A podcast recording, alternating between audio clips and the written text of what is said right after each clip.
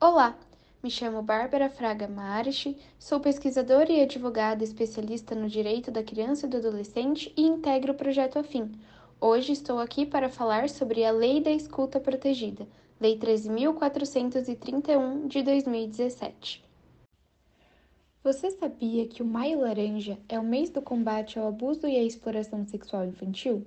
Pois é, a Lei 13.431 de 2017, apelidada de Lei da Escuta Protegida, preocupada com a garantia dos direitos de crianças e adolescentes vítimas ou testemunhas de violência, trouxe dois mecanismos para realizar a escuta dessas crianças, que são a escuta especializada e o depoimento especial.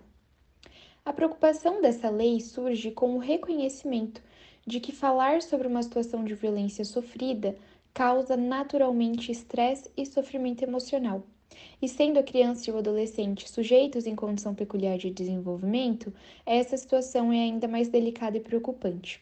Portanto, é preciso pensar em uma prática de escuta e de tomada de depoimento que não constranja e nem revitimize a criança. Portanto, o objetivo da lei é organizar e normatizar um sistema de garantias de direitos da criança e do adolescente que foi vítima ou testemunha de violência. As violências a que a lei faz referência são de quatro espécies: a violência física, que é toda ação infligida à criança ou adolescente que ofende a sua integridade ou a sua saúde corporal, lhe trazendo um sofrimento físico a violência psicológica, que é qualquer conduta de discriminação, depreciação ou desrespeito mediante ameaça, constrangimento, humilhação, manipulação, isolamento, agressão verbal e xingamento, bem como ridicularização, indiferença e outras formas de submissão a sofrimento psíquico, como, por exemplo, os atos de alienação parental e testemunhar violência. A violência sexual, que é qualquer conduta que constrange a criança ou adolescente a praticar ou presenciar conjunção carnal ou qualquer outro ato libidinoso.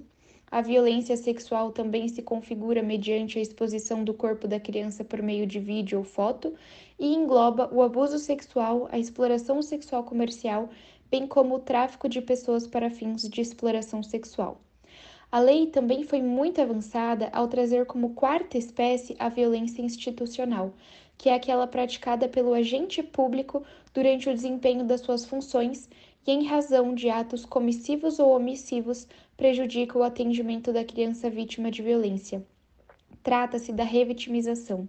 A revitimização é o pano de fundo da Lei 13.431 e esta lei busca justamente evitar qualquer discurso ou prática institucional que submeta crianças e adolescentes a procedimentos desnecessários, repetitivos ou invasivos. Na medida em que se evita a revitimização, garante-se a proteção integral da criança e do adolescente, e, para tanto, dois mecanismos devem ser observados: o depoimento especial e a escuta especializada. A escuta protegida, portanto, é o gênero e as suas espécies são o depoimento especial e a escuta especializada. Trata-se de dois mecanismos de escutas diferentes, porém integrados e de certa forma complementares. O depoimento especial é aquele que ocorre perante uma autoridade policial ou judiciária, já a escuta especializada acontece nos órgãos da rede de proteção, como CREAS, CRAS, Sistema de Saúde, Educação, Assistência, Conselho Tutelar, entre outros. O local em ambas as escutas deve ser apropriado, acolhedor e sem contato com o agressor.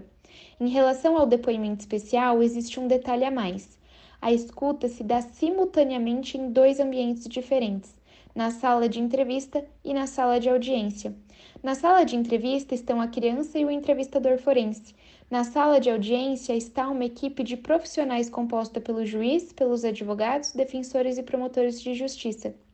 Essa equipe de profissionais assiste e acompanha a entrevista realizada com a criança por meio de uma transmissão ao vivo. Durante a tomada do depoimento especial, o entrevistador forense deve seguir rigorosamente um protocolo de entrevista. A escuta especializada não requer um protocolo específico, mas o profissional deve ser capacitado e seguir uma metodologia qualificada. O entrevistador, no depoimento especial, deve buscar as informações estritamente necessárias para o esclarecimento do caso. E, para tanto, os profissionais da sala de audiência podem solicitar perguntas que serão analisadas e adaptadas pelo entrevistador. Na escuta especializada, o profissional deve se atentar ao princípio da mínima intervenção e, portanto, buscar as informações estritamente necessárias para sua atuação específica e profissional. Em ambos os casos, os profissionais devem trocar informações entre si para evitar a repetição e o acionamento desnecessário da criança.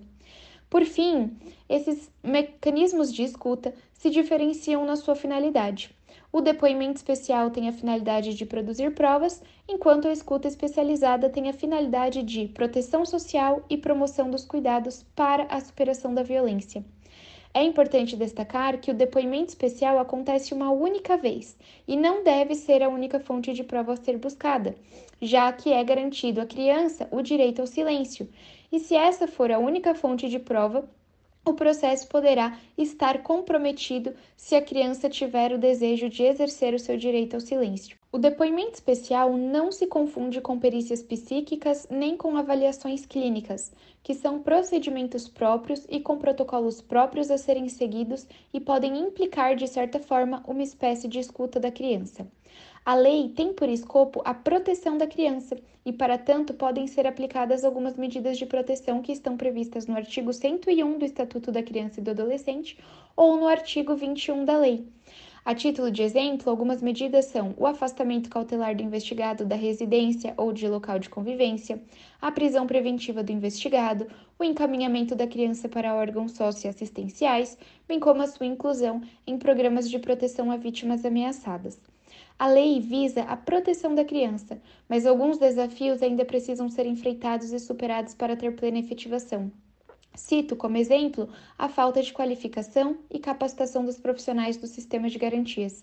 É preciso, portanto, realizar um trabalho de conscientização e de sensibilização desses atores da rede de proteção e do sistema de justiça para que se alcance a proteção das crianças e dos adolescentes nestes casos de violência.